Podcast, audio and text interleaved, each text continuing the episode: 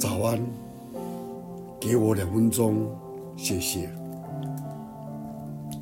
在启示录十四章第六节，我又看见另有一位天使会在空中，有永远的福音要传给住在地上的人，就是各国、各族、各方、各民。他大声说。应当敬畏神，将荣耀归给他，因他实行审判的时候已经到了。应当敬拜那创造天地海和众水源的。以前在伦敦有一位杰出的妇女去世。他的遗体被停放在市内最大的教堂，以便供人瞻仰。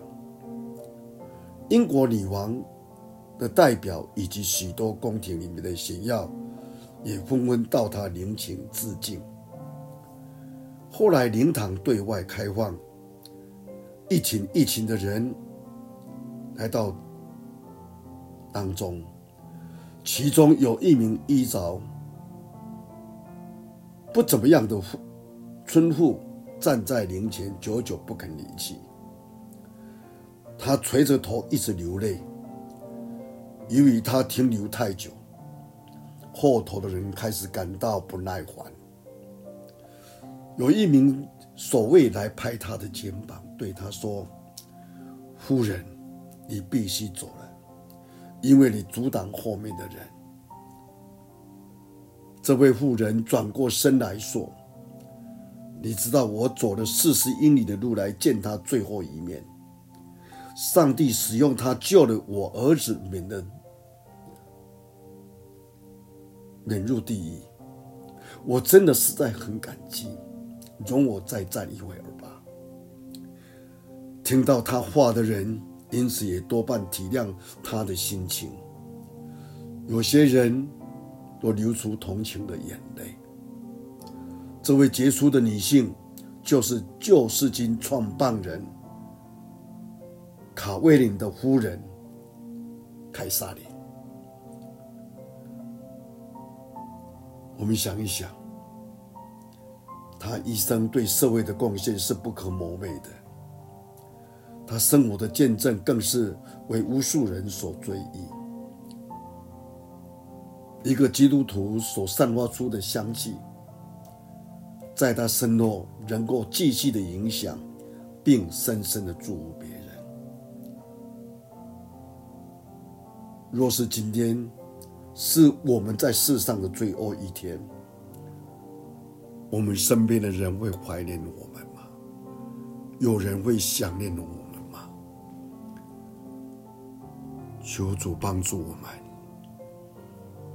让我们活出生命的意义来，感谢主，一起祷告。我们在天上的父，谢谢你，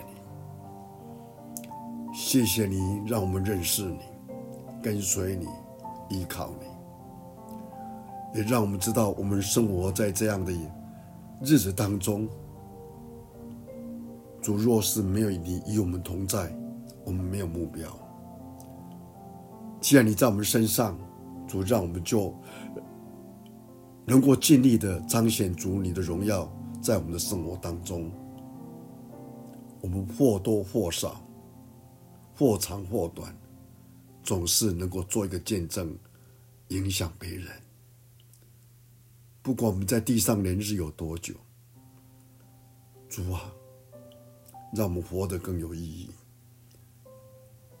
当我们有一天离开这个地上的人，我们也祷告，让我们所发出来的影响、活出来的见证，能够影响别人，让人怀念。谢谢你听我们祷告，奉主耶稣基督的圣名。